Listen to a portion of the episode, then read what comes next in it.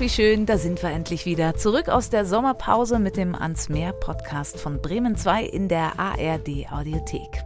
Ich hoffe doch sehr, dass es euch auch ans Meer verschlagen hat in diesem nicht enden wollenden Sommer.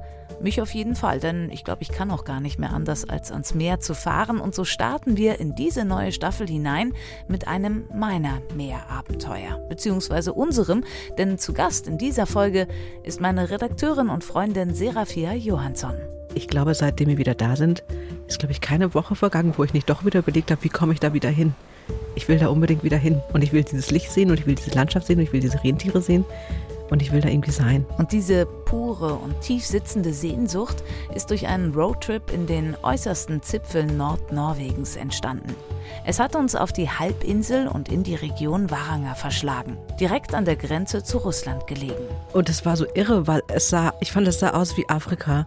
Also du hattest diese Steppenlandschaft, die war ganz bunt eigentlich. Also du hast eigentlich, da wächst nichts mehr so richtig. Das ist einfach so weit im Norden, da wächst kaum noch was. Und überall liefen diese Rentiere lang. Letztendlich, finde ich, haben wir zusammen mit Rentieren gebadet. Wie es dazu gekommen ist, wie und warum uns das Polarfieber aber sowas von gepackt hat und warum ihr unbedingt mal nach Waranger an die Barentssee fahren solltet, das erfahrt ihr in unserer neuen Folge von Ans Meer. Geschichten zwischen Wasser und Land.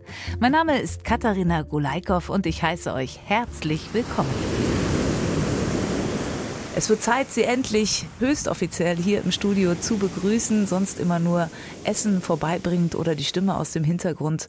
Heute Bestandteil dieses Podcasts Redakteurin und Freundin Serafia Johansson. Hallo. Hallo, ich freue mich sehr, aus dem Schatten treten zu dürfen heute und auch mal was sagen zu dürfen. Danke. Und zwar ganz viel, denn wir wollen diese Folge gemeinsam gestalten, denn wir fahren oft zusammen in den Urlaub und spätestens seitdem ich dich kenne, geht das dann meistens ans Meer und spätestens seitdem ich dich kenne, lehne ich mich zurück in der Reiseplanung, denn du machst die Pläne und ich fahre einfach mit, da bin ich hervorragend drin. Und so hat es uns in diesem Sommer unter anderem nach Nordnorwegen getrieben. Warum hast du dieses Ziel für uns ausgesucht? Also Norwegen war ich noch nie. Also ich bin ja Skandinavierin, ich habe alles gesehen bis auf Norwegen. Dir ging es genauso und dann haben wir gesagt, okay, wir machen Norwegen und wir wollten mit dem Bulli fahren. Und Norwegen ist ein Land, was sehr beliebt ist bei Menschen, die mit Campern unterwegs sind. Dann haben wir das einfach mal ausprobiert. Das Schöne an Norwegen ist, wie in ganz Skandinavien, ist, dass du halt dieses Jedermannsrecht hast. Das heißt, du darfst irgendwo stehen dich an eine Stelle stellen, an eine Straße stellen oder an irgendeinem schönen Platz und da halt eine Nacht bleiben. Und es kommt niemand und kann dich da erstmal vertreiben, solange du bestimmte Regeln einhältst. Ja, das Jedermannsrecht gibt es ja schon ziemlich lange. Ich habe nochmal nachgeschaut, seit 1957. Sag mal noch mal genau, wie funktioniert das? Du hast schon gesagt, man darf sich überall hinstellen, aber so ein paar Regeln gibt es ja dann doch. Ja, also eigentlich ist es ja, wie du gesagt hast, ein altes Gesetz. Damals sind Leute noch nicht ständig mit irgendwelchen riesen Bussen durch die Gegend gefahren, sondern es ging eigentlich darum, dass du das Recht hast, für dich selber zu sorgen und für dich selber auch in der Nacht zu sorgen. Das heißt, du darfst dein Zelt nehmen, du darfst deine Angel nehmen und du darfst in den Wald gehen oder halt in die Landschaft gehen und hast das Recht, Beeren zu sammeln, Fische zu fangen und auch ein Dach über dem Kopf zu haben. Das ist so die eigentliche Idee.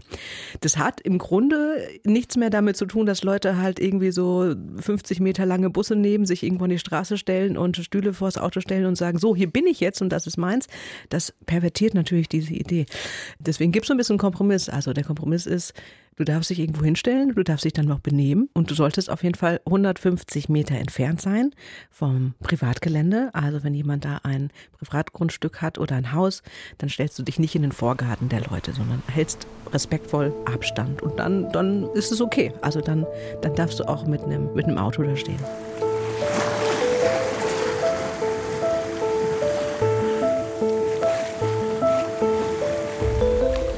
Na dann geht's los. Wir packen unseren Koffer und das machen wir jetzt mal so ein bisschen anders. Also A war ich ja auf der Reise mit dabei, aber ich kann ja mal sagen, was ich gedacht habe, was ich in Norwegen wohl so brauchen würde. Also ein bisschen Schiss hatte ich ja, im Sommer gen Norden zu fahren, über den Polarkreis, ganz weit nach oben, also gefühlt an den Nordpol, weil ich sagte, oh Gott, das wird bestimmt kalt sein. Also habe ich schon mal einen dicken Pulli mitgenommen und mir unterwegs noch noch eine zusätzliche Weste gekauft, damit meine Jacke sozusagen noch ausgeglichen Zwei sogar. Ja, okay. Du hast richtig zugeschlagen. Ich habe richtig zugeschlagen. Ist das eine gute Idee? Braucht man das, so warme Klamotten? Ja, also in Norwegen ändert sich das Wetter halt auch schnell mal. Es ist ja ein Land, das komplett an der Westküste Europas im Norden liegt. Du hast da ganz viele Strömungen, hast ganz viele Winde. Da kommt natürlich auch mal irgendwie Wind vom Nordpol quasi runter. Aber auch ein warmer Golfstrom kommt da an. Also ist es ein bisschen unberechenbar. Und vor allem hast du halt sehr verschiedene Höhenmeter, auf denen du dich bewegst. Also wenn du quasi auf Meeresebene dich bewegst und es ist Sommer, brauchst du keine Jacke, keine Weste. Da bekommst du mit T-Shirt und kurzer Hose durchaus klar. Und sobald du aber in die Berge wanderst, was ja durchaus mal 1000, 1500 Meter halt sein können, dann wird es natürlich kalt. Das heißt, Norwegen ist absolut Multifunktionskleidung eigentlich angebracht. Du brauchst Kleidung, die atmungsaktiv ist, weil du schwitzt, wenn du auf so einen Berg läufst. Und du brauchst Kleidung, die Regen abhält und Feuchtigkeit. Und gleichzeitig, wenn die Sonne dann durchknallt. Auch auf 1000 Meter ist es auch trotzdem heiß und windig. Also du brauchst eigentlich für jede Lebenslage perfekte Funktionskleidung. So.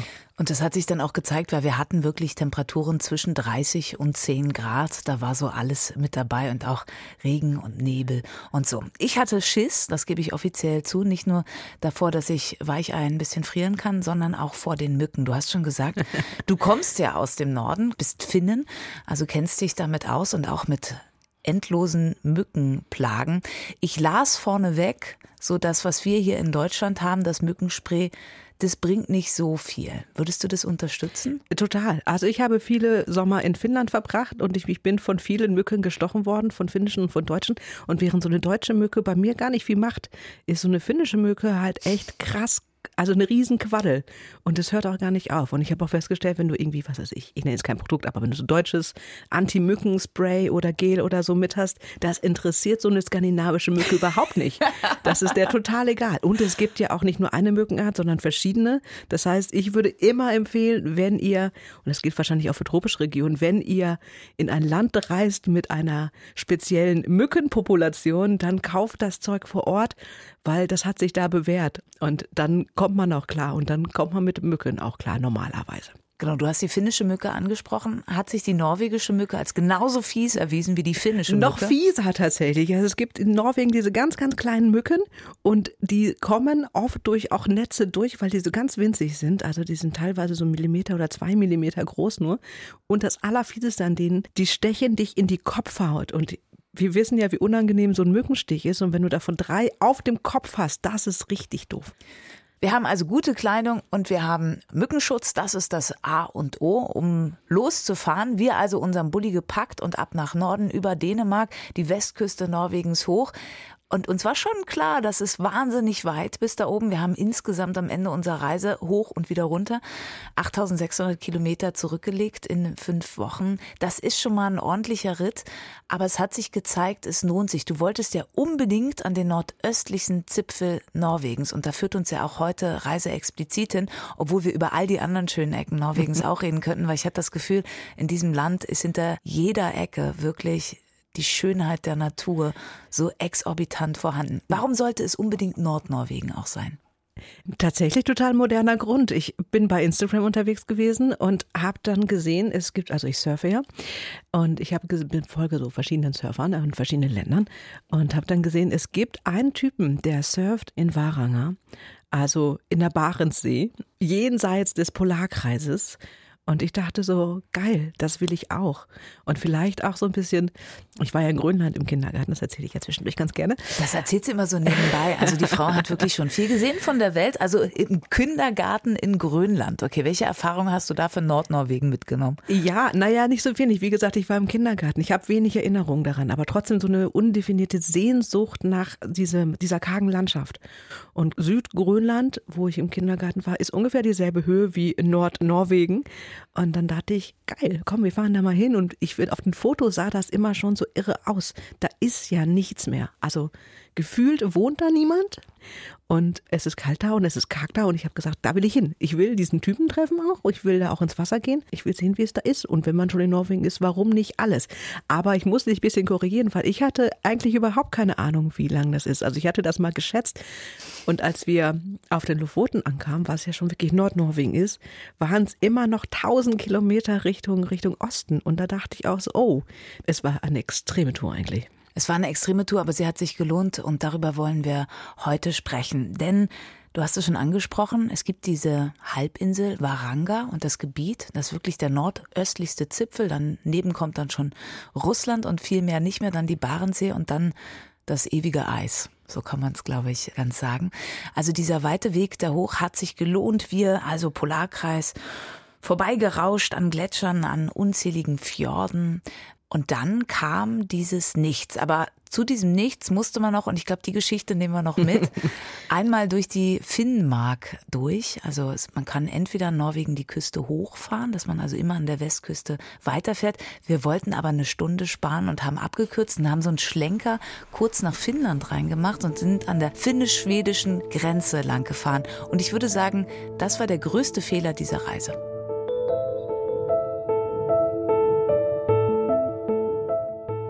Naja, es ist eine gute Anekdote, die wir jetzt erzählen können. Ne? Also, ja, genau. Also, wir wussten, das sind jetzt 1000 Kilometer und wir fahren durchs Nichts und da sind auch keine Sehenswürdigkeiten. Also haben wir eh schon gedacht, wir machen das schnell. Und ich fand schon ein bisschen aufregend, aus Norwegen dann wieder zurückzufahren in diesen finnischen Arm. Dann haben wir unser erstes Rentier gesehen. Das war auch schön. Und bald darauf wurde es Abend. Und dann passierte was ganz Furchtbares. Nämlich, man kennt das ja, wenn man im Winter durch die Gegend fährt und dann kommt so langsam so Schneeflocken, die so auf der Fensterscheibe ankommen und so schmilzen und dann ist das so ein Schneegestöber. Und so sah das aus, machte aber dazu ein Geräusch, nämlich so brrrr. Und es war kein Schnee und es war auch kein Sand oder sowas, sondern es waren Mücken und es waren Milliarden von Mücken. Und dieses Auto hat sich innerhalb von, ich weiß nicht, anderthalb Minuten in so ein Gefährt aus so einem Horrorfilm verwandelt, weil es wurde einfach alles rot. Also diese Mücken hatten schon irgendwelche Lebewesen gestochen und hatten Blut und das heißt, die Fensterscheibe war komplett blutverschmiert und man musste dann auch ständig den Scheibenwischer anmachen, um überhaupt was zu sehen. Und ich dachte echt, ich bin in so einem Horrorfilm gelandet. Und wie überleben wir das nur? Und es war tatsächlich auch schwierig. Also wir fuhren dann erstmal durch und zwischendurch wurde es besser und irgendwann dachten wir, okay, jetzt müssen wir auch mal schlafen. Und dann haben wir uns an so einer also wirklich Nichts irgendwo an der Stelle hingestellt.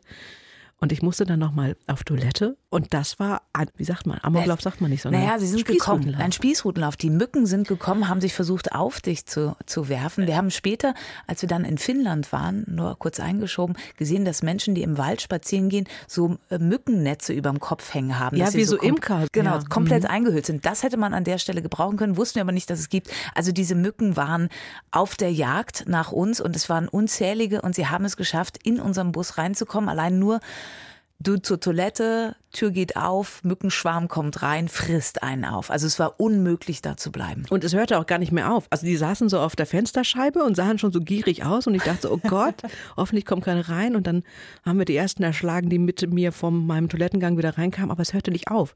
Und es hörte die ganze Nacht nicht auf. Und immer wenn wir dachten, wir sind fertig, halbe Stunde geschlafen und dann wachte man wieder auf, weil irgendwie schon wieder fünf Mücken da waren. Irgendwann habe ich angefangen, das ganze Auto mit Panzertape abzukleben, weil wir nicht wussten, wo die Undächte still ist. Und wir waren ja vorher auch schon im Mückengebiet und da hat es keine geschafft. Also es war wirklich, wirklich schlimm.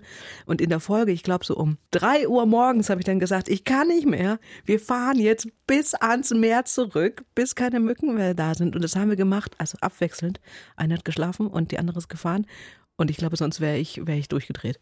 Also eine Höllennacht und das war sozusagen unser Eintrittsfenster nach Varanga. Also dann kamen wir in Nordnorwegen im ganz höchsten Norden raus und bei mir war die Angst auf jeden Fall da, okay, wenn das jetzt mit den Mücken so bleibt, dann kann mich Nordnorwegen aber wirklich mal, dann fahren wir sowas wieder von zurück.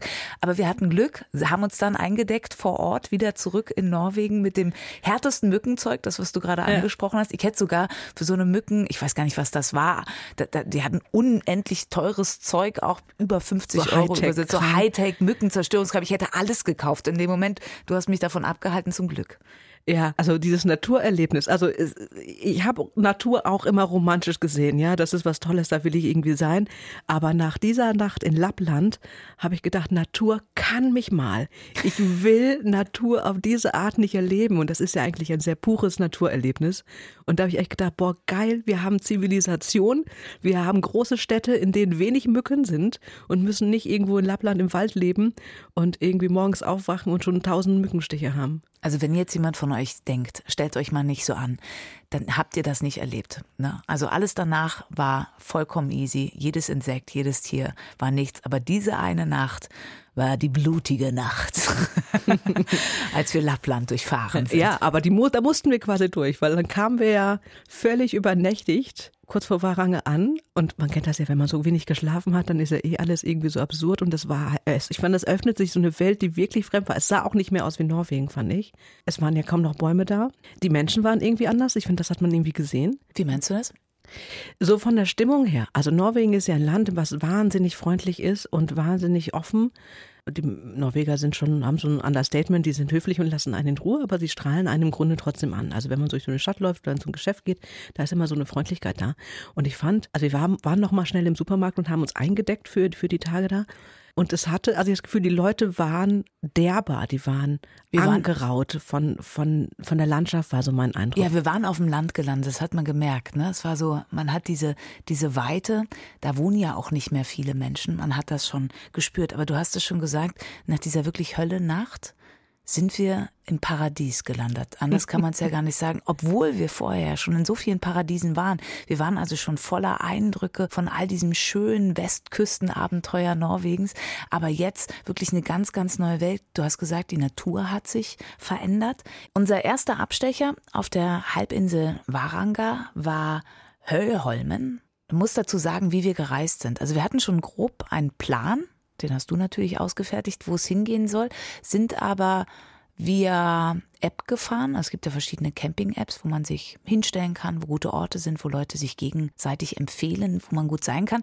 Und da habe ich gefunden bei Höllholmen, ah, hier kann man schön mitten im Nichts einfach ein Picknick machen und dann weiterfahren. Und so haben wir das auch gemacht, sind dahin gefahren, um uns kurz hinzustellen, auszuruhen, diese Höllennacht hinter uns zu lassen und uns was zu essen zu kochen und einmal den Bus durchzulüften, die letzten Mücken rauszuwerfen und so.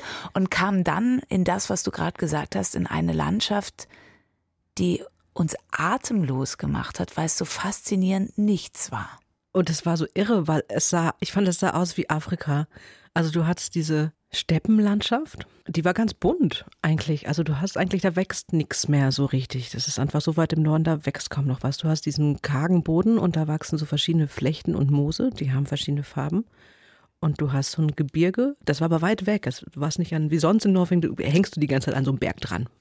Und da war es aber wirklich, dass du flaches Land hattest und dann hinten die Berge und diese Berge waren lila. Und ich dachte, wie kann ein Berg lila sein? Liegt das jetzt am Licht? Aber es war halt wirklich so. Es war, war lila Stein. Ich habe das noch nie gesehen. Das fand ich irre.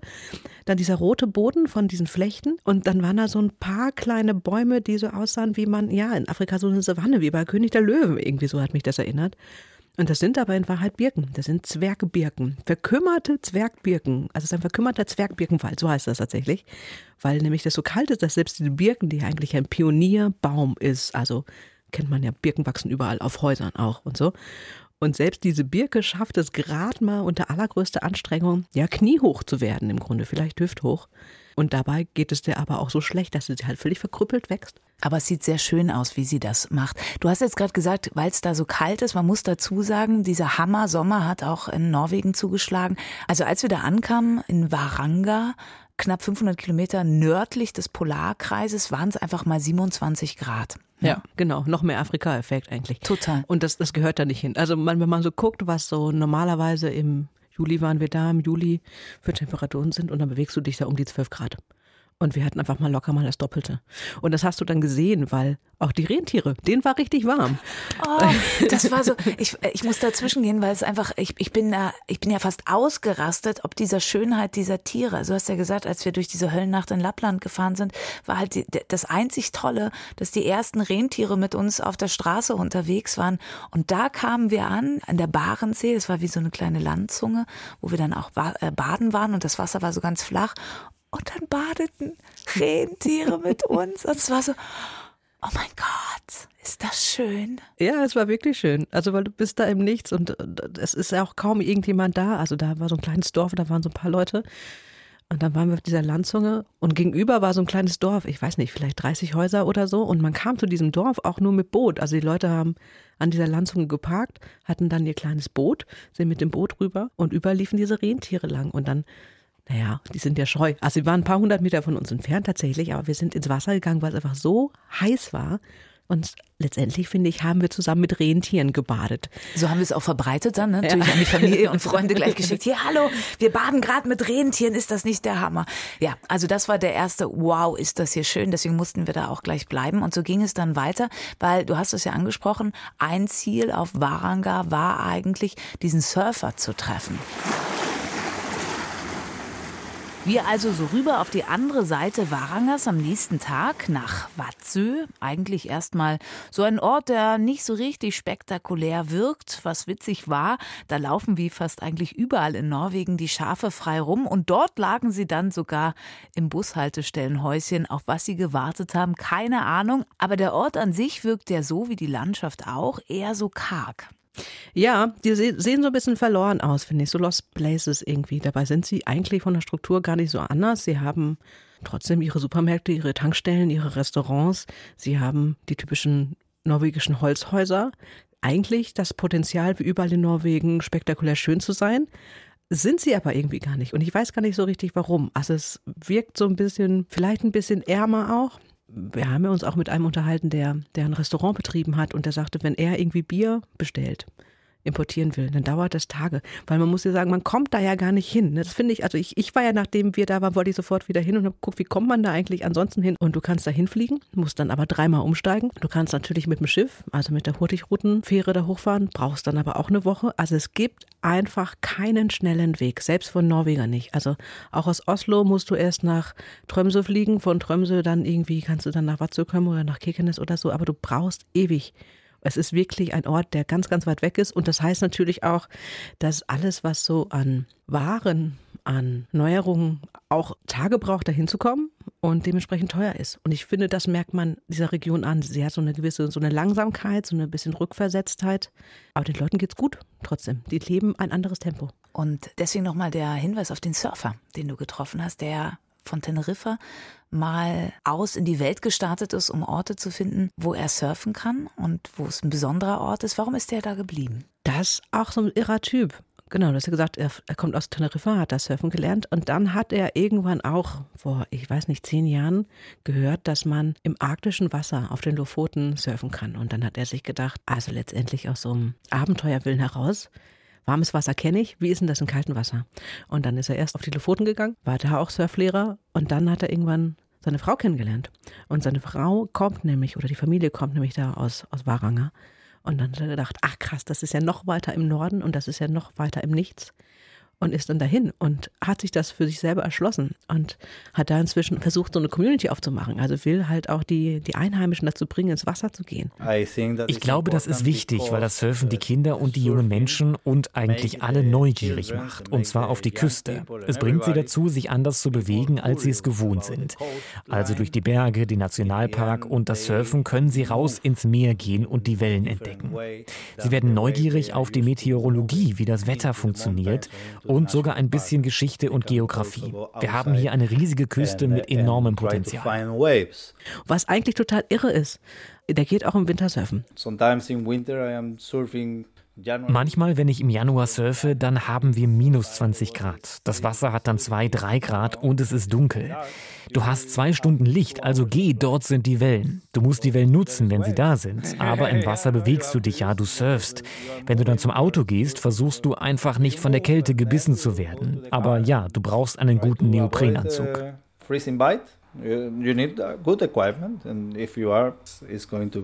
Und die Sonne scheint ja auch im Winter nicht oder kaum. Also im Februar oder im März hast du anderthalb Stunden Sonnenlicht. Und in der Zeit musst du dann ins Wasser gehen. Und das ist etwas, wo du an deine Grenzen gehst und was dir nicht jeder nachmachen kann, weil du einfach so exklusiv quasi mit dieser Situation bist. Du musst den Swell verstehen. Du musst verstehen, dass wir hier an einem Fjord sind. Das heißt, auch die Gezeiten spielen eine Rolle und der Wind, auch die Zyklen an sich. Wir sind hier an der Barentssee. Die Gezeiten sind kürzer und es ist ein Meer, das mit der Nordsee verbunden ist, das die Einflüsse des Golfstroms spürt und natürlich die arktischen Gewässer. Wettervorhersagen stimmen hier nie und Strömungen funktionieren hier ganz anders als an den Küsten. Es sind so viele Dinge, das ist nicht leicht und ich liebe liebe es, weil es eine Herausforderung ist. So it's not easy. I love it because it's challenging sagt Rodriguez. Und das hat ihn total fasziniert. Du hast gerade das Tageslicht angesprochen. Es gibt ja zwei Extreme. Im Winter wird es kaum hell und im Sommer, so wie wir unterwegs waren, wird es überhaupt nicht dunkel, denn überhalb des oder nördlich des Polarkreises gibt es die sogenannte Mitternachtssonne. Die Sonne geht einfach nicht mehr unter und wir haben einfach, und ich glaube, das macht auch so das Faszinierende und warum wir uns in diesen Landstrich nochmal so extrem verliebt haben, dieses Licht. Man hat die ganze Nacht in so einem gelb rot getaucht und es wird einfach nicht dunkel. Ging es dir genauso, dass, dass das für dich die Faszination ausgemacht hat? Ich bin immer noch süchtig danach. Ich sehne mich richtig nach diesem Licht in der Nacht. Total. Also Sucht ist total nach diesem Licht da. Und wir haben mir vorher überlegt, oh Gott, was machen wir denn, wenn es nicht dunkel wird? Kann man da schlafen und so. Und tatsächlich richtet sich der Körper irgendwann ein. Irgendwann wirst du müde. Das verschiebt sich nur immer nach hinten. Also irgendwann waren wir, glaube ich, bei 1 Uhr die, die Zeit, wo man dann aufgegeben hat und ins Bett gegangen ist. Aber ich finde dieses Licht, also es ist ja so, es gibt ja so die goldene Stunde in der Fotografie, ja, so kurz bevor eine Stunde, glaube ich, bevor die Sonne untergeht, ist das Licht besonders schön und dann macht man Fotos, weil dann ist das Licht toll. Und im Sommer in Nordnorwegen ist es halt so, dass diese goldene Stunde einfach nicht aufhört. Die hört nicht auf. Und für Fotografen ist das, glaube ich, total irre, weil du dich nicht beeilen musst. Da hast du die ganze Nacht Zeit zu fotografieren. Und nicht nur, dass alles in so ein goldenes Licht getaucht ist, der Winkel ist irgendwie ja auch ganz anders von der Sonne. Das heißt, die Kontraste, fand ich, kommen total hervor. Du hast jetzt nicht lange Schatten oder so, aber alles ist so krass kontrastreich. Alles sieht wahnsinnig fremd aus. Also selbst wenn du dir so ein Stück Stein oder so, so eine Bergwand anguckst, diese Struktur von diesem Stein. Ich musste da so wahnsinnig drauf hinstarren, weil da ist so viel passiert in meinem Auge, in meinem Gehirn. Also es explodiert quasi diese Form. Und ich fand es total schwierig, auch irgendwie zu verarbeiten, dass das alles so wahnsinnig schön ist. Und es ist ja auch egal, was du anguckst. Also das Banalste wird wunderschön. Und das macht dieses Licht. Und davon, finde ich, kriegt man gar nicht genug. Und gerade in so dieser kargen Landschaft, wo du eigentlich auch gar nichts zu sehen hast, wird dieses wenige, was da ist, so intensiv, ja. Also selbst so eine Flechte, die würdest du normalerweise, keine Ahnung, ja ignorieren oder mal kurz wahrnehmen oder so. Aber dann guckst du dir das an und bist so, boah, das ist ein Meisterwerk. Wer ja. hat das geschaffen? Ja, die Natur hat es geschaffen. Und dieses Licht hat auch dazu geführt, dass wir unsere Tage sehr lang gemacht haben, weil wir haben ja schon erzählt, unsere Tour an sich war ein bisschen, sagen wir mal, übergeplant. Also wir wollten sehr viel sehen in den fünf Wochen, die wir unterwegs waren. Und so hatten wir nicht so viel Zeit. Und was ich so faszinierend finde, ähm, wir haben es dann geschafft, einfach unsere Tage unendlich lang zu dehnen, dann bis 12 Uhr, bis 1 Uhr, wie du schon gesagt hast, unterwegs zu sein und immer weiterzufahren und uns Dinge anzugucken. Zum Beispiel auch auf die vorgelagerte Insel Wadö von Waranga. Da kommt man ja per Tunnel hin, was schon irgendwie faszinierend war, weil wir dachten, wie kommen wir denn darüber? Hier fährt gar keine Fähre, hier ist gar keine Brücke. ja. Wie geht denn das? Aber Google Maps sagt, wir brauchen nur fünf Minuten. Ja. Ich möchte auf Wadö eingehen, denn da war so wahnsinnig viel, weil dieser Ort, also diese kleine vorgelagerte Insel ist ein Ort, ein Fischerort. Man merkt, da ist es so richtig rau und die Leute sind auch so ganz klar und eindeutig. Da hatten wir uns mit diesem Gastwirt äh, unterhalten, der auch meint, ich fragte ihn, wie ist es denn hier oben zu leben? Meinte, ja, normal. Ne? Der einzige Unterschied ist, dass es hier nie richtig kalt und richtig warm wird, weil dort der Golfstrom lang zieht und gleichzeitig diese nördliche Lage für kalte Temperaturen sorgt. Und so ist es das ganze Jahr über zwischen minus acht und plus acht Grad. Also da war es dann wirklich auch ein bisschen frisch, aber die laufen da ja natürlich auch im T-Shirt rum bei plus acht Grad, weil ist ja dann gerade warm. Und da haben wir die Nacht wirklich zum Tag gemacht, weil da gab es so viele Sehenswürdigkeiten. Welches hat dich am meisten beeindruckt? Oh, wow. Also grundsätzlich muss man ja sagen, die Norweger sind extrem gut darin, ihre Sehenswürdigkeiten und wenn es auch nur irgendein Fels ist oder so, so zu kuratieren, dass du denkst, ah cool, also es gibt überall Schilder, alles informiert dich irgendwie und die Sachen sind modern.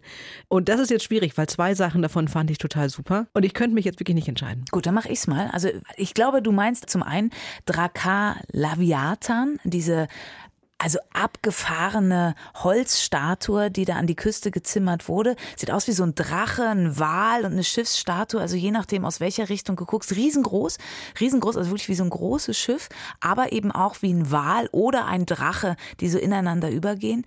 Wahnsinnig spannend. Und dann was auch beeindruckend war, war dieses Hexendenkmal, das Stallneset Ministet. Im 17. Jahrhundert wurden ja viele Frauen und auch Männer wegen Hexerei getötet dort oben. Und da wurde so ein Riesenmonument gebaut, um an diese Menschen zu gedenken. Ja, genau, die beiden hatte ich im Kopf, danke. Wir können ja mal mit dem Hexen, naja, Museum kann man nicht sagen, Gedenkstätte, das ist ja das Wort, was sie benutzen. Und die ist so super simpel und aber gleichzeitig so super gut designt. Das ist so wirklich typisch norwegisch, finde ich. Also man ist an dieser Küste und dann an der Wasserkante ist, kann man sich ein bisschen vorstellen, wie so ein, wie so ein Container, so ein sehr langer gezogener Container. Und du gehst über so eine kleine Treppe da rein und da drin ist es dunkel, total dunkel. Die Wände sind schwarz und du hast auf rechts und links an diesem Gang, in dem du bist, der ist noch nicht breit, ich weiß nicht, 1,50 vielleicht. Und auf beiden Seiten hast du dann kleine Lichter, die brennen und dann Texte. Und jeder Text steht für eine Person, die bei dieser Hexenverfolgung getötet worden ist. Und dann steht da einfach nur die Fakten. Also wer das war, was die Anschuldigung war und was die Strafe war. Und du gehst diesen Gang lang und es sind, ich weiß nicht, 150 oder so. Wir reden ja von einem Gebiet, wo man das Gefühl hat, da leben maximal 150 Leute. Und von daher ist die Zahl immens eigentlich, die da verbrannt worden sind. Und ich könnte ja mal so einen Text so ein bisschen vorlesen, damit man so das Gefühl hat. Ich habe so ein so ein Beispiel. Rasti Raulsen ist in Hammerfest dann vor Gericht gebracht worden am 31. August 1621. Vorgeworfen wurde ein Zauber auf Olof Rasmussen, weil sie sich um eine Kuh gestritten haben, auf ihn gelegt zu haben. Und einen Zauber auf Rasmus Barzens Tochter Ingeborg gelegt zu haben so dass sie daran gestorben ist. Und die Forderung war, um diesen Zauber von der Tochter wiederzunehmen, dass er dafür dann eine Ziege bekommt. Und das hat der andere aber verweigert. Und man hat dann diesen Klassiker gemacht, die Leute ins Wasser zu werfen und zu gucken, gehen die unter oder nicht. Idee war, wenn der Teufel mit im Spiel ist, können die Leute nicht untergehen.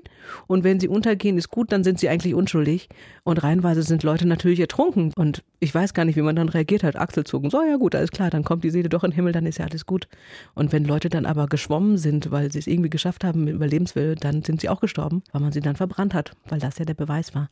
Naja, und dann gehst du da lang und es sind so 100 Leute, die dafür verurteilt worden sind. Und das macht emotional total viel mit dir. Und mich hat so total beeindruckt, dass ich noch nie einen Ort gesehen habe, wo an Menschen gedacht wurde, die wegen Hexerei sinnlos getötet wurden. Also wirklich ein wunderschöner Ort, toll architektonisch aufbereitet. Also wer da mal hinfährt, unbedingt fahren zum Steinneset Ministet, zu dem Memorial in Wadö.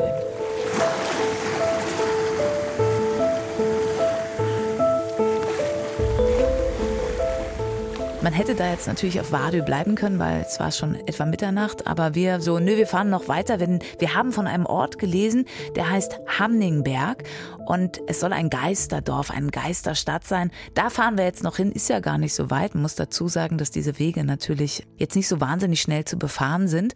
Und irgendwann kam ein Schild, der Weg verengt sich auf drei Meter. Da dachten wir, naja, für die nächste Brücke oder so, aber er von wegen hörte dann gar nicht mehr auf. Aber da kam wirklich, glaube ich, der beeindruckendste Part, denn wir waren auf einmal umgeben von Rentierherden. Ich habe mal unser Tagebuch oder mein Tagebuch mitgebracht, was ich in der Zeit geschrieben habe, um all diese Eindrücke festzuhalten. Warte, mal Bus noch die richtige Seite finden hier. Da. Um das zu beschreiben, darf ich zitieren? Ich ja. weiß, wir können ja auch erzählen, aber ähm, das war einfach so, so beeindruckend. Wir kommen durch unsere erste Rentierherde, wahnsinnig schön die Tiere. Wir halten und saugen einfach in uns auf. Kurz danach die nächste Herde, die dieses Mal vor uns auf der Straße weggaloppiert. 30 kmh sind sie schnell. Was für ein Glücksgefühl, vermischt mit ein wenig Angst bzw. Respekt ob des Weges. Nach zig Windungen sind wir da, gefühlt am Ende der Welt, denn weiter geht's hier auch nicht. Trinken noch ein Bier am Strand und schlafen selig und erfüllt mitten in der Nacht ein. Man muss zu diesen Felsformationen sagen, dass es wirklich Du sagst immer, du kannst es gar nicht nachvollziehen, weil wenn man in so Touri-Führern liest, steht dann da, sieht hier aus wie auf dem Mond. Ja, ich war noch nie auf dem Mond. Ich glaube, die Leute, die da schreiben, waren auch nicht auf dem Mond. Und ich glaube, was dieses Mondlandschaft eigentlich einem sagen will, es sieht aus wie an einem Ort, an dem ich noch nie war. Und, und das stimmt total. Also ich verstehe dieses Mondgefühl. Ich glaube nur nicht, dass auf Mondflächen wachsen zum Beispiel. Und dieses Gebirge sieht wirklich völlig fremd aus. Und es gibt auch einen Grund, warum das so fremd aussieht im Vergleich zu Rest Europa, wo ich mich schon bewegt habe, weil ich dachte auch, wieso sehen diese Steine so anders aus? Und das ist Schiefergestein. Und es ist ganz komisch abgebrochen. Und das liegt daran, dass diese Waranger Halbinsel und bei der letzten Eiszeit schon unter Eis war, aber das ist einfach so weit im Norden, dass es da schon Eis gab. Und als dann in, nach der letzten Eiszeit das Eis schmolz und hat unsere Gebirge geformt hat und dann natürlich auch mit diesen Wassermassen abgeschliffen hat, ist das da nicht passiert, weil die, das Eis von vor der letzten Eiszeit hat dieses Gebirge geschützt und das ist ja später geschmolzen und viel langsamer. Und dadurch hast du ja, ich fand immer wie so aufgestapelte Chips irgendwie, so dieses Schiefergeschein kennt man ja, dass es so komisch bricht oder so glatt bricht, aber in die falsche Richtung. Es sah immer aus, als wäre es in die falsche Richtung abgeflacht voran. Und das sieht ganz komisch aus, weil du das, ohne Geologin zu sein, du merkst, das ist anders hier. Irgendwas stimmt hier nicht. Die Ära ist falsch irgendwie. Und durch diese faszinierende Felsformation muss man durch, um eben in diesen Geisterort zu kommen. Hamnichberg in den 60er Jahren aufgegeben von der norwegischen Regierung. Das war so ein Fischerörtchen und es wurde einfach irgendwann zu kompliziert, die Infrastruktur aufrechtzuerhalten, weil im Winter kommst du da auch nicht hin, da geht kein Schneeflug durch. Das ist dann wirklich komplett ab abgeschottet. Aber es war jetzt nicht so, wie man aus Filmen so eine Geisterstadt kennt, also das so heraushängende Fensterladen und, und Strohballen, die durch die Straßen fliegen. Nee, es hat eigentlich eine Initiative, gibt es, die sich darum kümmern, das ist jetzt wie so ein Ferienort. Also man kann sich da auch einmieten. Viele Vogelkundler sind da, weil unendlich viele Vogelarten dort auch Rast machen und es einfach so unberührte Natur ist. Es gibt so ungefähr 65 Häuser da. Die sind ganz klassisch norwegisch im Grunde, also bunte Holzhäuschen. Und was ich aber ganz witzig finde, ist, diese Häuser kommen alle aus Russland tatsächlich. Mhm. Und nicht, weil Norwegen, erzähle ich dir was Neues, nicht, weil Norwegen kein Holz hätte, haben sie ja. Und im Zweifel wäre auch Finnland und Schweden am Start gewesen. Aber die, die handelsmäßige Strecke nach Russland war viel einfacher als ins Inland. Und die haben die Häuser gegen Fisch getauscht. Ich weiß zwar nicht, warum die Russen nicht selber in der Barentssee fischen konnten, aber Hamnim Berje, so sagt der Norweger ja, Hamnim Berje hatte eine sehr aktive Fischereikultur. Also die waren einfach am obersten Zipfel, sind da rausgefahren, haben Fische gefangen und waren einfach so gute Fischer, dass die das halt gehandelt haben mit, mit, mit Russland und haben halt diese Häuser. Und, Russland hat so Fertigbauhäuser also schon gehabt. Du hast halt diese vorgefertigte Teile bekommen. Und tatsächlich sind diese ganzen hübschen norwegischen Häuschen alle aus Russland. Ah, das erzählt mir jetzt wirklich was Neues. Was ich erfahren habe, weil man liest sich ja dann immer mehr ein, beziehungsweise kommt ins Gespräch vor Ort, diese ganzen Herden an Rentieren, man denkt erst, oh Wahnsinn, die leben hier. Das sind natürlich Zuchttiere von den Sami, die große Herden sozusagen auf der Sommerwiese haben, die da durchgrasen. Und da vor Ort, wirklich, weil ja da auch so, so wenig Menschen sind, waren die und auch relativ nah. Ne? Aber diese Faszination, ständig umgeben zu sein von wild grasenden Rentieren, war schon, finde ich, da nochmal ganz besonders. Noch kurz ein Wort zu den Samen, also dem indigenen Volk im Norden Skandinaviens, die eben ja traditionell diese wunderbaren Tiere züchten, Hunderttausende übrigens. Sie leben ja nicht nur in Nordnorwegen, sondern auch mit und ohne ihre Rentierherden in den nördlichen Gebieten Schwedens, Finnlands und Russlands. Wie kann man die Kultur der Samen beim Durchfahren durch das Land noch wahrnehmen? Was ist uns über den Weg gelaufen? Also es ist präsent. Also du hast überall diese Flagge, die fällt dir auf. Du siehst Zelte quasi vor den Häusern und die Sprache begegnet dir immer wieder. Du hörst sie dann im Radio und du sie kannst sie lesen, Straßenschilder auch in Sami. Und ich fand es, ich fand es klang schön. Und es hat mich persönlich ans Finnische erinnert. Ich habe mal einen Ton, wie das klingt. Ja, det ska många samekielä ja det ska jokin samekielä se semma Im Grunde spricht sie über die Sami-Sprache und es gibt natürlich verschiedene Dialekte, eigentlich schon ganze Sprachen. Und sie spricht quasi das, was man in Norwegen spricht, das Nordsamische, was du auch in, in, in Finnisch-Lappland hast und dass sie für die Sprache Hoffnung hat, aber dass viele andere samische Sprachen, vor allem die im Süden gesprochen, wahrscheinlich alle aussterben werden. Zum Glück gibt es aber auch etliche Orte, wo man halt in die Kultur eintauchen kann und noch so ein bisschen mitnehmen kann, was sich da über die Jahrzehnte, Jahrhunderte entwickelt hat.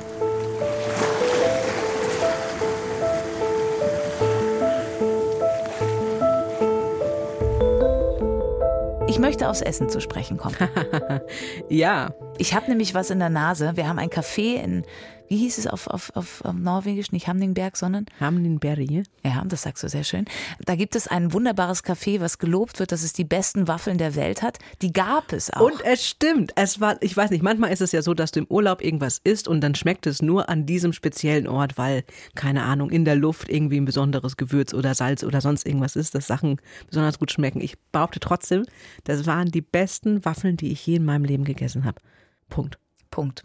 Die hast du jetzt aber uns nicht mitgebracht, denn deine Aufgabe bleibt auch, auch wenn du Gast in dieser Folge am Mikrofon bist, natürlich für uns kulinarische Köstlichkeiten aus dem Land, über das wir reden. Was hast du uns mitgebracht? Zwele. Und ich finde, das Schöne ist, es sind im Grunde Pfannkuchen. Und ich finde es sehr faszinierend, dass jede Kultur irgendwie Pfannkuchen hat. Und die Norweger haben Zwele erfunden.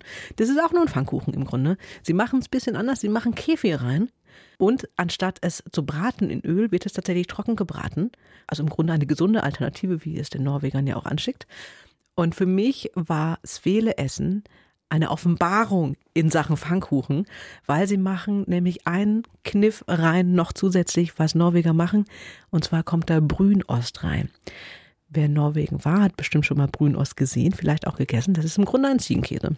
Aber nicht so Ziegenkäse, wie wir ihn kennen. Er ist ganz braun, deswegen Brünost, also brauner Käse, eins zu eins übersetzt.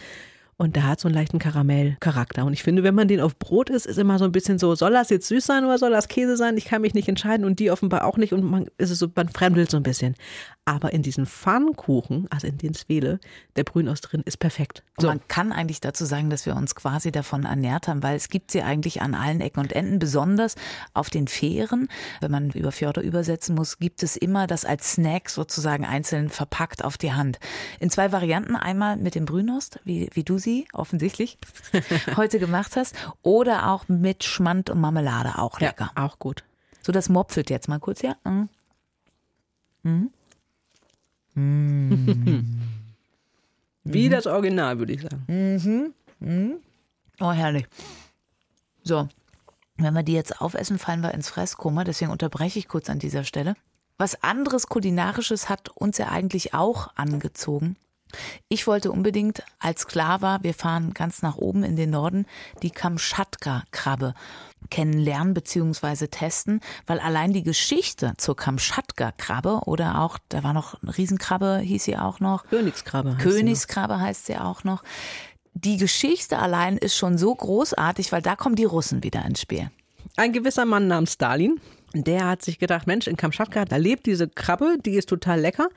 Und ich hätte die gerne auch in anderen Teilen, und zwar an der Barentssee, weil die sind so schön groß. Man hat gemessen schon Größen, da haben sie eine Beinspannweite von zwei Metern.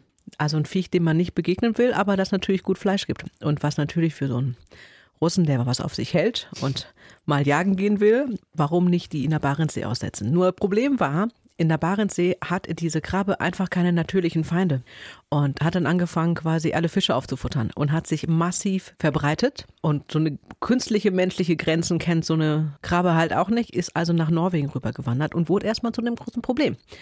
Dann aber zu einer Goldgrube. Und das finde ich auch so schön an dieser Region, weil in den 90ern, und ich glaube, das ist einmalig, in den 90ern gab es 400 Fischer in Waranga. Also professionelle Fischer, die davon gelebt haben. Die normale Story ist ja, Fische gehen zurück und es werden immer weniger Fischer und das Leben ist schwierig. Diese Königskrabbe, nachdem sie dann erstmal alle Fischern das Fisch auf, den Fisch aufgefuttert hat, wurde dann aber zur Goldgrube, weil inzwischen gibt es 600 Fischer, die professionell von der Fischerei leben, weil die alle dieses Viech halt fangen. Was einfach zu fangen ist. Die kann nämlich nicht schwimmen. Die lebt einfach auf dem Boden und dann machst du unten Bodennetze rein und dann laufen die da rein und finden nicht mehr raus. Und als sie das rausgefunden haben, haben sie ihre Fischernetze auch einfach weiter nach oben gepackt, sodass die Krabben nicht mehr die ganzen Fische Fische aufessen. Und wenn du hier in Deutschland, das war mein erster Gedanke, komm, wir essen die jetzt doch nochmal. Aber wenn du hier das bestellen willst, kostet ein Kilo 150 Euro. Also ist wirklich Gold wert. Ähm, die, so ein Fischer verdient da irgendwie 3000 Euro am Tag, weil er dieses Fleisch halt fängt. Ähm, inzwischen sagt Norwegen halt, okay, das ist eine super Goldgrube für uns, aber wir müssen auch da gucken, dass wir jetzt die nicht überfischen. Ähm, deswegen gibt es da auch Fangregelungen tatsächlich. Und es gibt so Regelungen, die finde ich total abgefahren. Du musst, wenn du ein neuer Fischer da werden willst und die fangen willst, musst du als erstes Fisch fangen im Wert von 20.000 Euro. Die überlegen schon, ob sie es auf 30.000 hochsetzen, weil es einfach so ein Geschäft ist, dass die Leute nicht nur diese Krabbe fangen, sondern auch ansonsten Fische fangen. Ja, wir könnten jetzt ausführlich erzählen, warum wir dann nicht die Kamtschatka-Krabbe gegessen haben, weil auch wenn man denkt, das ist da das Gebiet, also gerade um Kirkenes, das ist dann noch weiter östlich zur russischen Grenze rüber, im Waranga-Gebiet, also runter von der Halbinsel, aber immer noch im Gebiet Waranga. Es gibt aber nicht so viele Orte, wo man sie essen kann. Also es gibt ein Dorf, wo man sie essen kann. Es gibt ein Restaurant in Kirkenes, wo wir hingehen wollten. Das hatte dann spontan geschlossen an dem Tag, als wir da waren. Und so ist es nicht dazu gekommen, aber wir lasen und hörten, es soll die größte Köstlichkeit so aller Languste, ein wahnsinnig zartes Fleisch, super lecker sein. Dafür haben wir Rentierfleisch probiert. Man kann uns jetzt schelten dafür, weil wir diese Tiere ja auch so wahnsinnig faszinierend finden. Aber es ist ja nun mal auch ein Nutztier da oben. Ja, und ich finde, also jetzt auch aus Fleisch, Fleischfresser-Sicht ist Rentieressen eigentlich okay, weil du hast keine, nicht wie bei Schwein oder Rind, dass du halt irgendwie diese krassen Mastbetriebe irgendwie hast, sondern die Rentiere laufen wirklich alle frei rum. Das gehört zur Sami-Kultur. Die Sami haben ja diese Rentierzucht quasi erfunden und auch ihr Monopol drauf. Und diese Rentiere laufen das ganze Jahr frei rum und irgendwann werden sie geschossen und das ganze Tier wird verwertet. Also das Fell, die Knochen, alles. Und so gesehen finde ich es moralisch, ist es halt wie Wildessen. Und wenn man jetzt natürlich nicht sagt, okay, Tiere an sich sind, sollte man nicht essen, finde ich, ist das immer noch das bessere Fleisch im Vergleich zu anderen Tieren.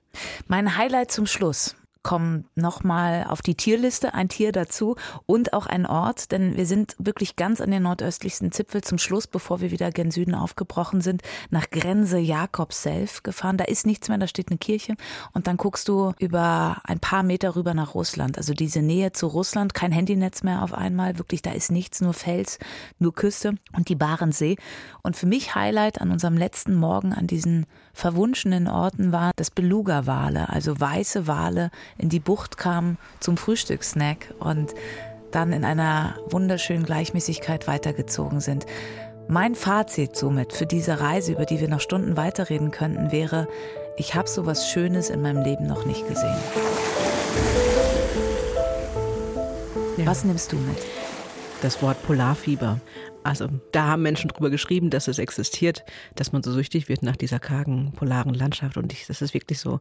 Also ich glaube, seitdem wir wieder da sind, ist, glaube ich, keine Woche vergangen, wo ich nicht doch wieder überlegt habe, wie komme ich da wieder hin.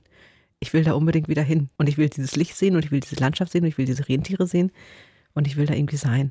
Ich weiß nicht, ob ich da unbedingt im Winter sein müsste, ehrlich gesagt. Ich glaube, das ist echt hart. Und kalt, aber die Nordlichter wären ja auch in den Wintermonaten Ja. zu sehen. Ja. Das wäre eine andere Art der Faszination nochmal. Bestimmt. Aber ich finde vor allem den Sommer schön. Also dieses, ja, wenn es nicht so kalt ist und aushaltbar. Und diese Tundra-Landschaft. Also das ist was ganz anderes. Also was du mitnimmst, ist Polarfieber. Ja. Das mache ich auch. Vielen Dank, dass du mit mir zusammen auf unsere gar wunderbare Reise zurückgeblickt hast. Und ich hoffe, wir konnten auch bei euch wieder ein bisschen Fernweh und Lust auf diese Welt entfachen. Danke. Danke auch. Der ans Meer Podcast von Bremen 2. Heute zu Besuch im äußersten Zipfel Norwegens auf der Halbinsel und Region Varanga. Alle zwei Wochen gibt es nun wieder eine neue Folge in der ARD Audiothek und überall, wo ihr sonst gute Podcast hört und neu jetzt auch auf Spotify. In der nächsten Folge nehme ich euch übrigens mit auf die indonesische Insel Sumatra zu einem großartigen Umweltprojekt. Dort entsteht nämlich das größte Recyclingdorf der Welt. Quasi ein ganzes Dorf aus Müll. Ihr könnt uns übrigens auch eure Lieblingsorte am Meer verraten, die wir mal vorstellen sollen. Oder gern auch Anregungen und Kommentare zu unserem Podcast schicken. Schreibt mir doch einfach gern zum Stichwort ans Meer eine Nachricht über den Bremen 2 Instagram-Account, über den Nachrichten-Button auf Bremen 2 oder eine Mail an bremen2.radiobremen.de. So, und damit ihr euch bis zur nächsten Folge in zwei Wochen nicht langweilt, hier noch ein Tipp von mir für alle Hörspielfans. Anne Bonny, die Piratin, haben wir unterwegs auf unserer Reise gehört, ein Meerabenteuer par excellence. Wir hören mal rein. Ihr kennt meine Geschichte noch nicht? Dann wird's höchste Zeit. Denn sie ist wahr und ich bin stolz darauf. Du bist ein Geschenk des Teufels, Anne Bonny. Ich habe gekämpft, rebelliert, gemeutert, geliebt. Ich wurde gehasst, gejagt und zum Tode verurteilt. Jetzt bin ich wieder da. Als selbstbestimmte Frau und gefürchtete Piratin. Ich pfeife auf den Mann meines Lebens. Pah! Aber ich pfeife nicht auf mein Leben. Versteht ihr den Unterschied? Frei für immer. Eure Anne Bonny. Eine super gut produzierte achteilige Hörspielserie in der ARD Audiothek. Also ich habe sie geliebt und war wirklich traurig, als wir den gesamten Podcast durchgehört hatten. Mein Name ist Katharina Golaikow. Jetzt wird Zeit, Tschüss zu sagen. Ich sage wie immer Danke an meine Redakteurin Serafia Johansson, ans ganze Team von Bremen 2 und an das Team von der ARD Audiothek. Und natürlich euch fürs Zuhören. Auf bald. Macht's gut.